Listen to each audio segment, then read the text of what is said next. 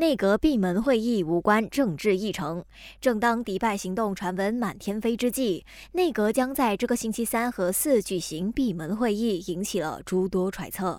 不过，副首相拿督斯里阿莫扎西表示，这两天的会议没有政治议程，政府只是想透过会议讨论提高国人生计的方法。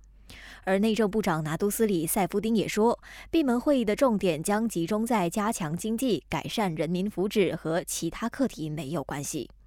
剩下不到一个月就是华人农历新年了。农业及粮食安全部秘书长拿督洛曼大派定心丸，表示除了本地鸡肉，我国也有从泰国进口，所以国内的鸡肉供应绝对充足。而且每一年的新年鸡肉都会列为佳节统制品，今年也不会例外。他预计新年期间鸡肉价格也不会有太大的波动。不过在另一边厢，学生车工会联合会预告，二零二四、二零二五新学年三月开课后，学校巴士的车资将迎来一波涨价潮，涨幅可能介于十到二十令吉。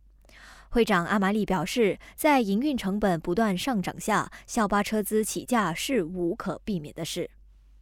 为了打击补贴燃油的纰漏，国内贸易及生活成本部长拿督阿米赞透露，政府有意加强执法，对向外国车辆出售补贴燃油的油站业者处以更高的罚款，以便起到阻吓作用，让业者更加警惕地监控油站运营。不过，这一切还在研究阶段，暂时没有定案。